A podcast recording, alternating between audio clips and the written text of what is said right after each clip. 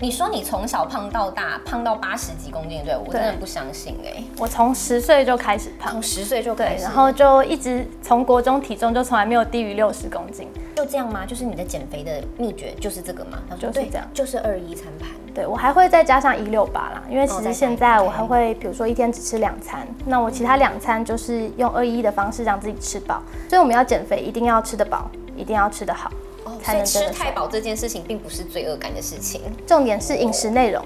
好的饮食内容让你吃饱又能瘦，一起聊健康，天天要健康。大家好，我是易君。好，新年快乐，新年新希望。如果今年呢，你许下愿望是你今年一定要减肥成功，这期节目你真的要好好听哎，因为减肥这件事情真的太重要了。肥胖本身就已经是个慢性疾病了嘛，大家知道吗？国人十大死因当中，除了意外事故之外，其他九个全部都跟肥胖有关关系哦。所以肥胖它会增加癌症啦、心血管疾病啦，还有糖尿。病这些致命疾病的风险，所以肥胖这件事情，哎，已经关乎的不只是外观了，哦，它跟你的健康也有非常大的关系。为了你的健康，真的要好好大破大立要减肥下来。但是大家都说，哎。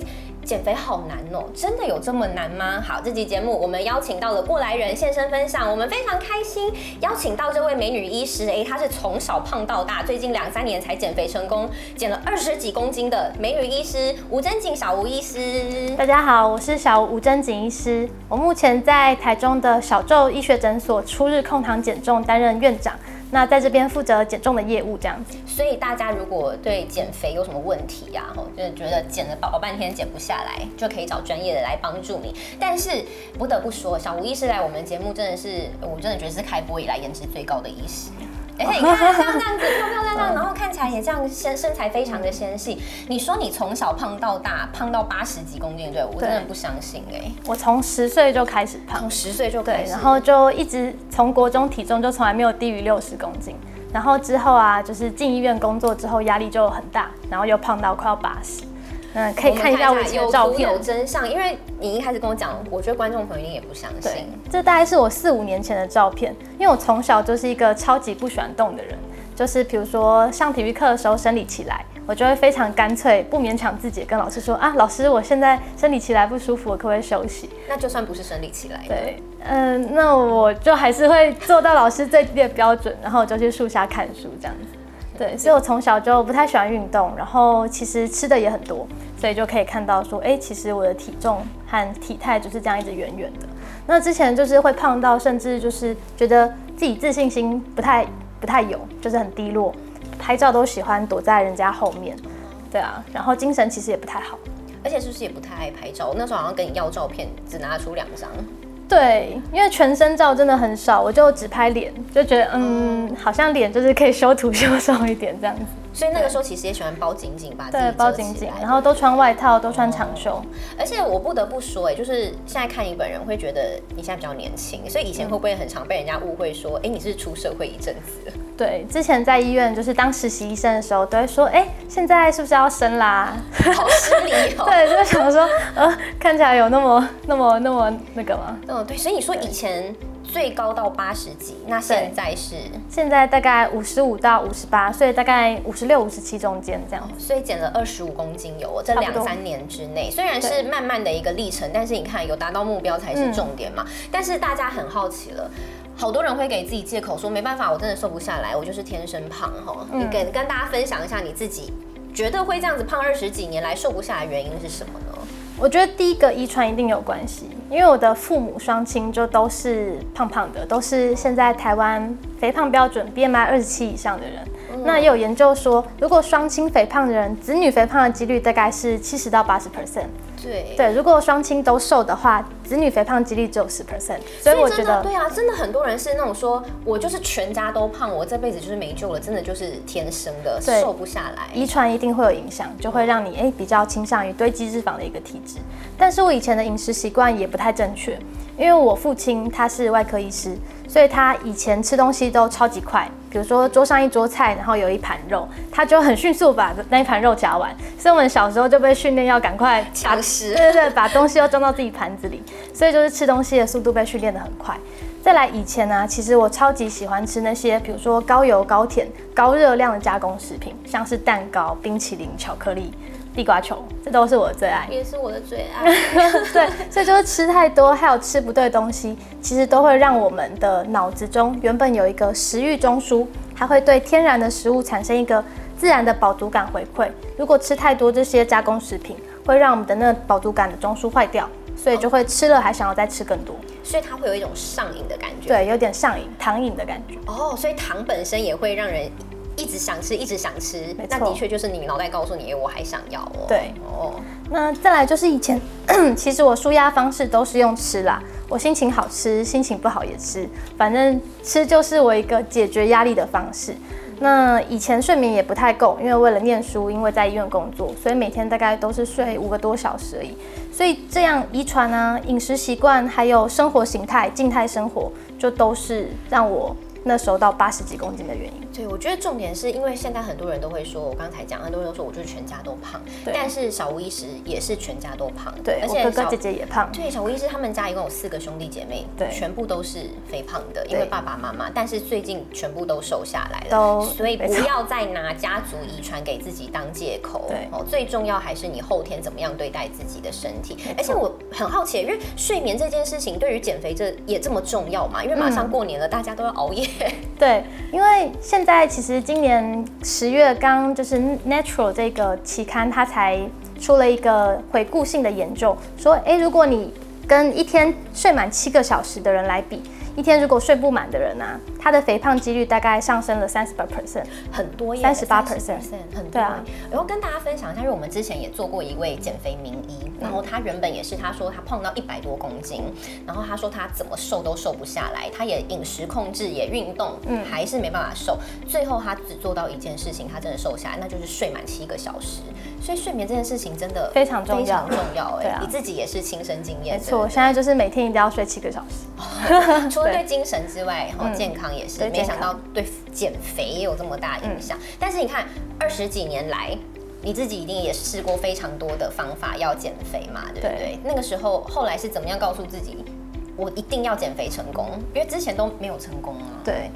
因为我之前其实就是有一个那天那阵子，其实就是比较多参加朋友的婚礼，就觉得天哪，我都快要三十岁了，然后这辈子都那么胖，就是从来没有瘦过，所以一开始我是为了外表的因素来减重。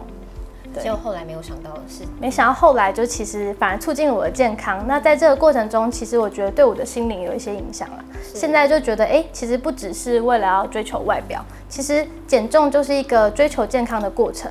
你在变健康的过程中，体重就会跟着下降，就会恢复到，哎，你现在这样的生活应该有的体态。所以重点是追求健康。与其说是减重，不如说你是追求健康。哦，刚好减重这一件事情是在追求健康途中刚好收获的一个其中一个好处。没错，哎，非常重要。这是一个不同的观念，因为大家只是说，哎，我就是要减肥，我就是要减肥。但很多时候减肥是不健康的减肥。对，说到不健康的减肥，你这二十几年来一定有试过很多不对的方式，对不对？你刚刚跟大家分享，因为很多人也是瘦不下来，或者是我看过真的有短期瘦下来，然后马上弹回去的人。对。我以前试过非常多减肥方式。我第一次开始减肥是国中的时候，然后那时候就是很风行水果减肥法，所以我那阵子啊，就每天带了大概五六颗枣子去学校，早餐吃一颗，午餐吃两颗，点心吃一颗，然后晚上再吃一颗。我整天就只吃枣子，其他都不吃，不吃。哎，为什么是只选枣子？因为我喜欢枣子。对，然后它又是一个相较低热量水果啦。然后其实那样吃了一个月，我体重就真的下降三公斤。然后，但是后来一个月我就胖回去，甚至更胖，而且而且精神变得比较差，就觉得嗯那时候其实只有枣子啊，只是一些糖分，一点点低纤维，其实也少了一些，比如说蛋白质的含量，油脂量也不够，所以其实不健康的瘦身会让身体受到很大的影响。那我以前也试过，就是斤斤计较算热量的方式。就觉得哎，一天只要比就是总热量消耗减五百卡，那我吃什么都没关系。所以我曾经就试过一天就是一千两百卡热量，我就只吃巧克力。我就想说，哎，有热量赤字，我一定会瘦。但是想当然了，就是这样的减肥方式，一个就是营养素不均衡，第二个就是巧克力又是高油高糖，让我吃了之后其实会非常饿。那这样长期下来，其实营养素缺乏，也让我月经乱掉。那阵子我月经就干脆不来了。直接不来，对，直接不来。哎、女生月经乱掉是一个很严重的警讯，你整个内分泌啊，整个身体生没错生理时钟全部都坏掉。对啊，就内分泌失调。哦，对啊。哎、所以真的这个就是你只在意数字，其他内容我就不在意，我只要看到那个效果，所以这是完全不行的。没错，所以就是只追求减重，而不是追求健康，其实就会试到很多会伤害自己身体的减肥方式。哦，所以哎、诶我真的也有听过，比如说只吃水果，或者是只吃水果餐呐、然后各种饮食方式啊，其实有好像有点自虐的感觉。嗯对真的短时间内可能降得下来，嗯但这不是长期的，方式。不是长久之道。好，所以重点来了吼，你试过二十几年来这些错误的方式都没有成功，但是对这两年居然成功了，嗯，哦，大家就很想知道到底怎么做到的。好，这个真的要好好听哦。OK，那我第一件事情呢，其实就是戒掉那些精致淀粉加工食物的一些成分。好难哦。对，因为我以前天天就是餐后一定要就是比如说配配一条巧克力啊，配一个蛋糕，所以这件事情其实我是渐渐减的。以前就是餐餐吃，后来变成 OK 一天吃一次，那后来可以习惯了就变一个礼拜吃一次，所以基本上渐渐减掉这件事情。精致淀粉和加工食品其实就会对体重和对健康有一个很好的影响。所谓超加工食物指的是什么？超加工食物其实就是呃经过一些过度加工，看不出食物原本形态的东西，像是比如说呃面粉好了。它是从小麦做的，小麦就是原型食物，它磨成面粉就变成加工食物。但是如果它又再加上一些，比如说奶油啊、糖啊，再加面粉做成一个蛋糕，蛋糕这个东西就叫做超加工食物。哦，对，所以这种超加工食物，它能量密度高、高油、高糖，其实对我们的身体啊，对我们的脑袋的食欲回馈，都是一个不好的影响。这些都是国人很喜欢吃的。没错，所以就是这四十年来，其实台湾不止台湾啦，全世界的肥胖比率上升了三倍，就是因为我们生活中充斥了这种超加工食物。是，哎、没有想到也要顾心情，让自己吃的开心，然后结果，所以真的是自己选择的问题。对你每一个食物吃进去都是一个选择，你选择今天是你要让自己一时口食之欲，还是哦让自己身体健康受到冲击？对啊，所以就是有意识知道，哎，这个食物其实对身体不好，那就渐渐减量。因为如果没有意识的话，其实就会一直吃一直吃。哦，所以你说是渐渐减掉，也不是说马上就完全不吃。对，不是马上减掉，嗯因为马上减掉其实会让身体反弹啦，反弹。嗯就是比如说嗯太想吃了对，天天吃，然后太过压抑。我以前就是给自己一个规定，说，哎，那我现在不吃精致淀粉，我不吃饼干了，我就一个月设定说自己一个月不吃。结果一个礼拜不吃之后，我连做梦都会梦到我在吃饼干。对，就是不要太过激烈所以现。在其实还是会偶尔吃嘛？。对，大概一一两个礼拜吃一次。哦，所以其实偶尔吃也是可以的，还是可以吃并不是说完全不要。所以完全不要对于你自己来说，我觉得这是对于心情还是有一些心灵放松的调试剂啦对对对，。有时候心情好也是很重要的事情嘛。对吼所以大家也不用给自己太多压力，重点是要比越来越少才对是重点。哦，好，那之后的话，其实我就会调整我的餐盘，我就会多增加我的热量，诶，蔬菜的摄取，还有蛋白质的摄取。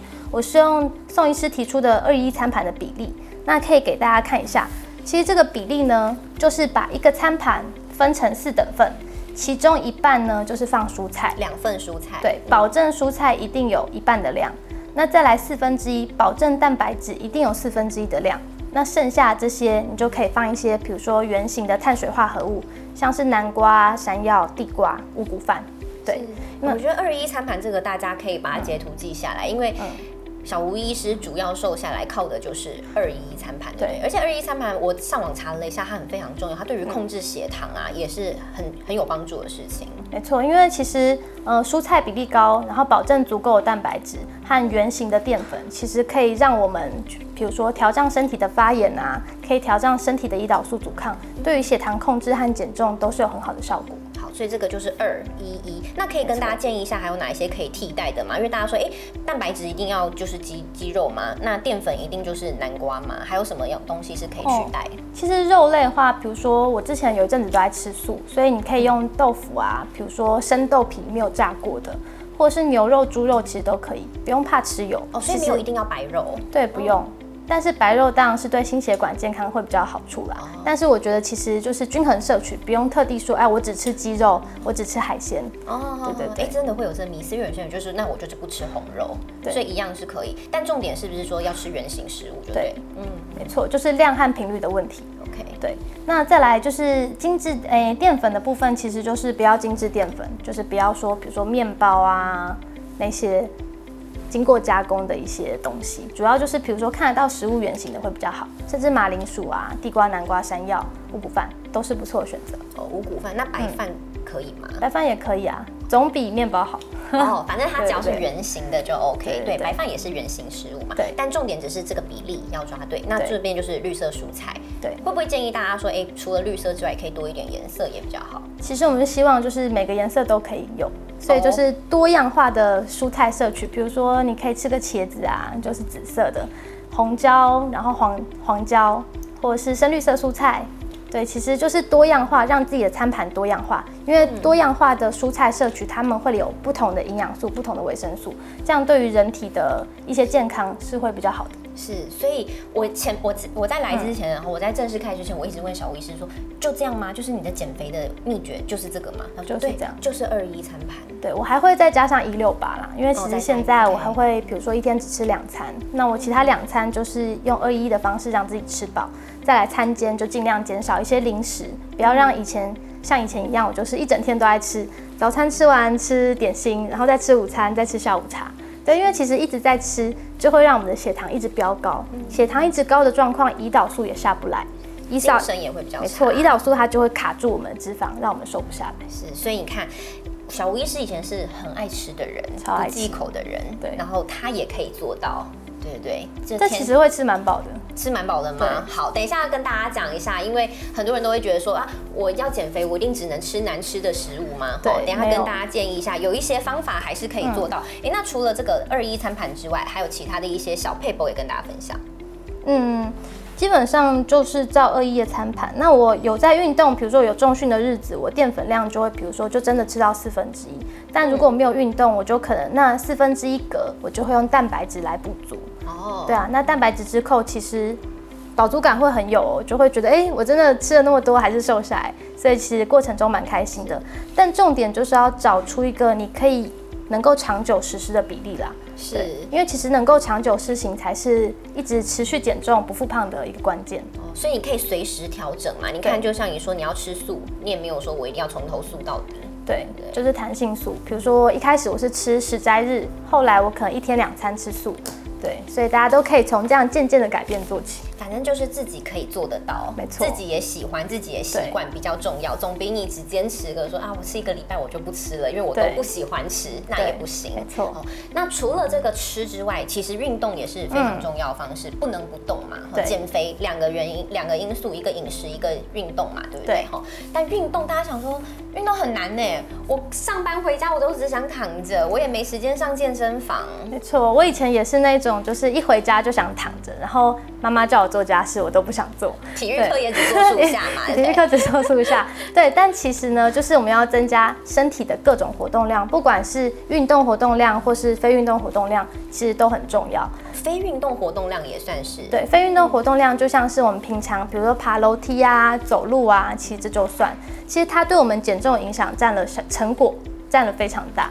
对，因为在现代人，我们不可能每天，比如说泡在健身房四五个小时，或是跑马拉松嘛，所以运动活动量其实有一个限度。但是你的非运动活动量，你就可以从各个方面去增加。从日常当中，对，比如说以前都搭电梯啊，你现在就改爬楼梯。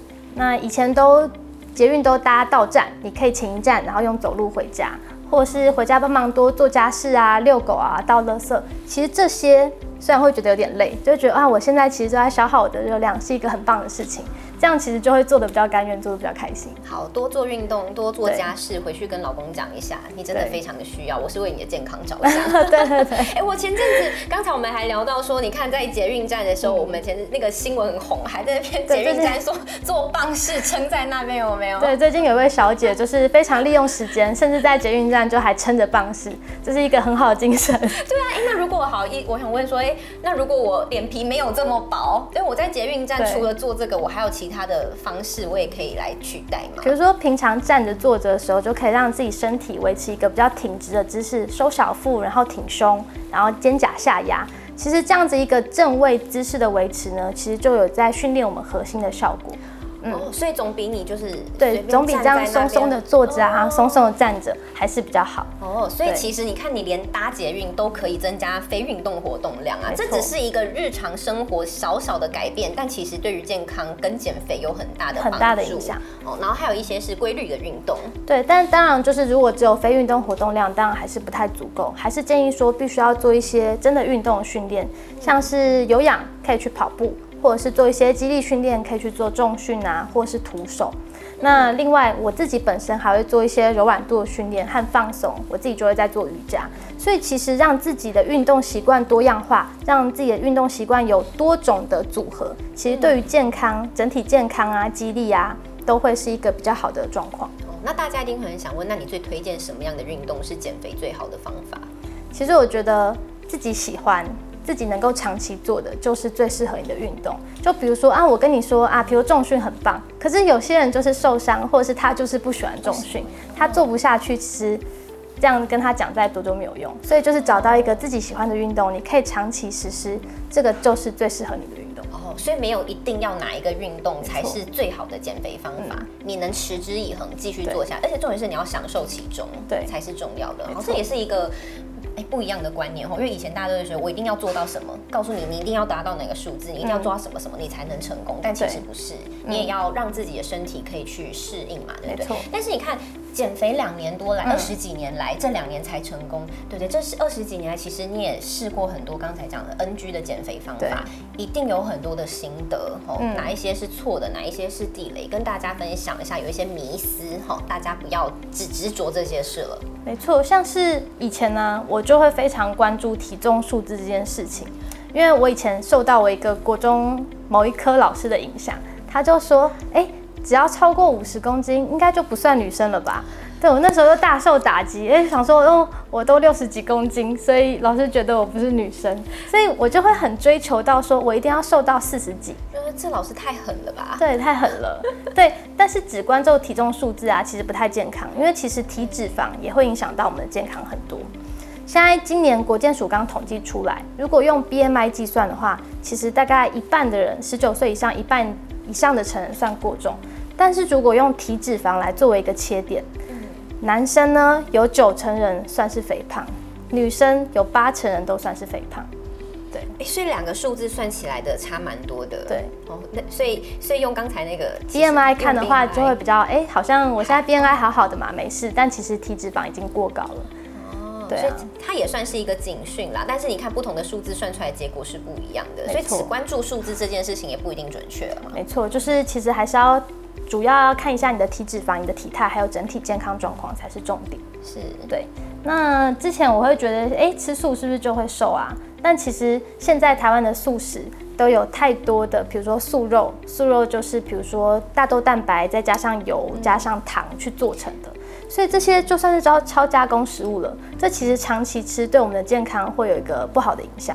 所以吃素就会瘦，它是建立在哦，你都是吃一些原形的食物、原形的蔬菜，不要太多加工品。那比如说蛋白质，你就可以用，比如说黄豆、黑豆啊，或者是一些轻加工的豆腐、生豆皮，这个就还可以。哦，所以重点不是素，重点是原形食物。重点是原形食物，还有饮食内容。哎，还还有很多人真的是讲，哎，吃脂肪 就一定长脂肪嘛，就很多人说吃海鲜就一定会增加胆固醇啊。对啊，但其实吃脂肪会长脂肪这这个观念是错误的啦，因为其实一些好的脂肪，像是 omega 三，它其实反而可以让身体抗发炎。让身体抗发炎的话，其实胰岛素阻抗会没有那么高，会比较容易瘦得下来。所以脂肪也有分好的脂肪跟坏的脂肪。对，所以其实一些精制糖比较能够比较会让我们肥胖，比较容易会长脂肪。与其说是脂肪让我们胖，不如说是糖太过多过多的精制糖会让我们胖。哦，所以这个不是说哎会长脂肪我就完全不吃油，对哦不碰这些，还是要对的选择。没错哦还有人说，哎这个减肥一定要饿肚子，以前也是很对啊，以前哦就会觉得，哎、是不是不饿就不会瘦？就觉得，哎、减肥就是一定要就是劳其筋骨，苦其心志，一定要就是非常过苦行僧的生活才瘦得下来。真的对，但是其实呢，我们身体有一个机制，你一旦饿了，它就会让你身体有一个饥饿的讯号，它就会更抓紧你的脂肪，让你瘦不下来。所以有时候体重一直溜溜球啊，就是吃少瘦一点，然后又马上弹回去，就是因为吃的太少太饿了。所以我们要减肥，一定要吃得饱，一定要吃得好。所以吃太饱这件事情并不是罪恶感的事情，重点是饮食内容，好的饮食内容让你吃饱又能瘦。OK，所以不一定要饿肚子，甚至有一定要到说吃水煮啊、吃难吃的才才对吗？对啊，这就是其实还是要补充一定比例的好油啦，不用水煮餐。对啊，那其实我吃的东西我都觉得蛮好吃的，因为其实我也是吃货。对啊，就是我其实也吃到难吃的东西会有点不爽。对，所以我会会瘦下，一定是我找到一个可以长期让我觉得好吃又可以施行的方式。但是我的调味方式就会改变，像是以前很喜欢吃一些油炸的东西，那现在的话，哎，我还是其实会用炒菜的方式，但是就不会那么多的油。